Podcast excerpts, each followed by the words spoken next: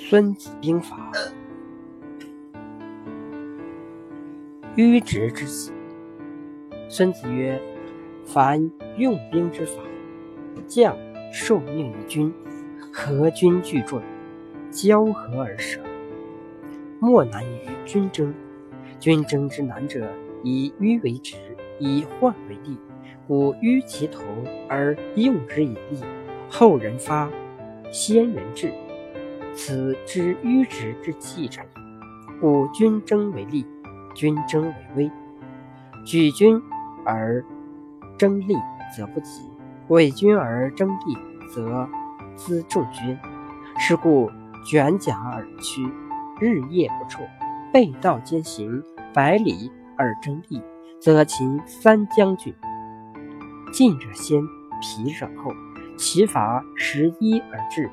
五十里而争利，则绝上将军；其法半至；三十里而争利，则三分之二止。是故，君无辎重则亡，无粮食则亡，无伪疾则亡。故不知诸侯之谋者，不能御交；不知山林险阻巨泽之行者，不能行军；不用向导者。不能得地。孙子说：“用兵的原则是，将领接受军命，召集军队，一直到战场与敌对峙。整个过程中没有比率先征得制胜条件更困难的事。两军相争的难处在于把迂回进军方式转为直接进军方式，把不利的条件转变为有利的条件。”所以要让敌人迂回前进，并用小力引诱敌人，这样即使比敌人出发晚，也可以先于敌人到达战场。做到这一点，就是真正知道以迂为直的人。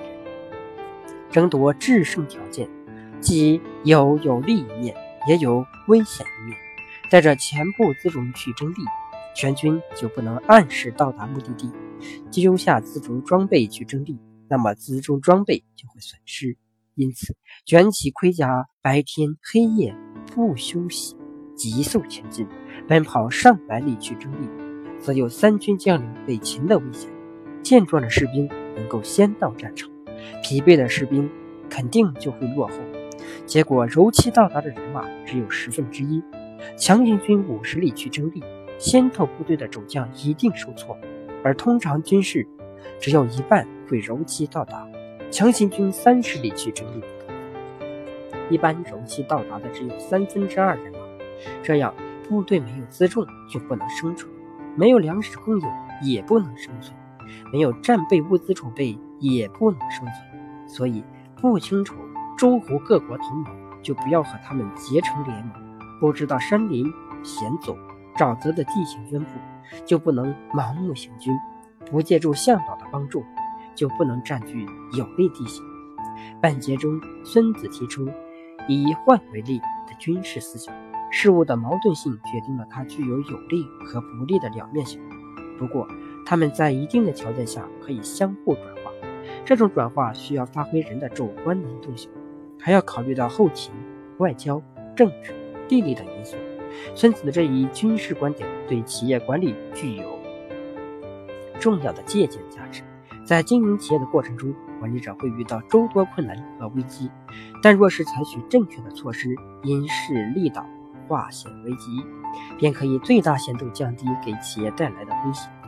总之，只要处理得当，那么危机也就变成了转机，被动也就转成了主动。从前，在湖北襄阳城南门口有一家旅店，这家店的赵老板是个奸诈、唯利是图的人。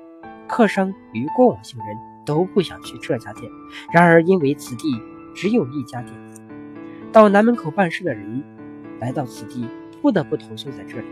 一天，有个客商大摇大摆地走进店里，赵老板一看觉得有油水可刮，便躬身笑着迎上去，问道：“客官从哪里来啊？”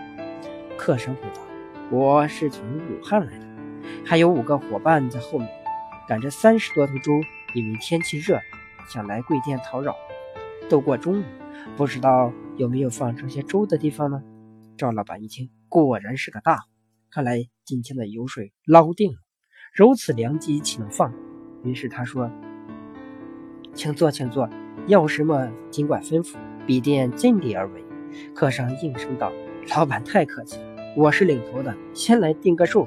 我们五个人要煮三升米，炒三只鸡蛋，再来二斤白酒，还请熬四斗米的稀饭，备做粥食。好，好，好，马上就做。”赵老板立即招呼老婆煮饭、杀鸡，自己便支上大锅熬稀饭。一会儿，一阵鸡肉香味飘进房中。客商见自己伙计还没赶到，心里着急起来。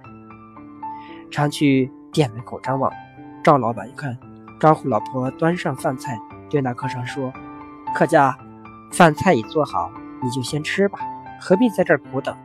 客商觉得有理，便说：“也好也好，我不妨边吃边等。”于是客商就坐下来吃喝起来。他看见店家谗言语气的坐在桌边，便大大方方地说：“店家，你也来喝几杯吧，钱我来付。”赵老板就等这句话，假意推辞几句，便顺水推舟坐下来喝酒。吃饱喝足后，客商的几个伙计还没赶到，客商又跑到门口望了起来。大路上连个影子也没有，一定出事了。客商哭丧着脸说：“店家，帮个忙吧，请你把那稀饭熬烂些，我去接他们。今晚不走了，就住你这儿了。”说着，又解下一个钱沓子，交给赵老板：“店家，请帮我。”照管一下，赵老板接过钱搭，心里非常高兴。你交给我这钱搭也没有说实数，我待会儿拿掉一些，你也不能拿我怎样。于是满口答应道：“可以，可以，你快去接他们吧。”客商谢过赵老板，便奔出店外。赵老板见那客商走远，得意地拉起老婆进屋，提起钱大往桌上一搭，只听稀里哗啦一阵响。意味的是，全是扁圆形的鹅卵石，里面还有一张纸条，写着：“赵老板啊，赵老板，活剥皮，酒掺水，饭壶年，今日碰上糖罐石，请你尝尝稀粥味。”原来这客商就是大名鼎鼎的唐冠石。唐冠石是贫家子弟，他生性豪爽，仗义直言。平时爱打抱不平，路过此地，得知赵老板如此贪图财力，便有意整治赵老板。这赵老板原以为有大油水可捞，殊不知丢了鸡，赔了米，煮粥时还掺了糠，三锅粥也全完了。两口子嚎啕大哭起来，众客商见了，哄堂大笑。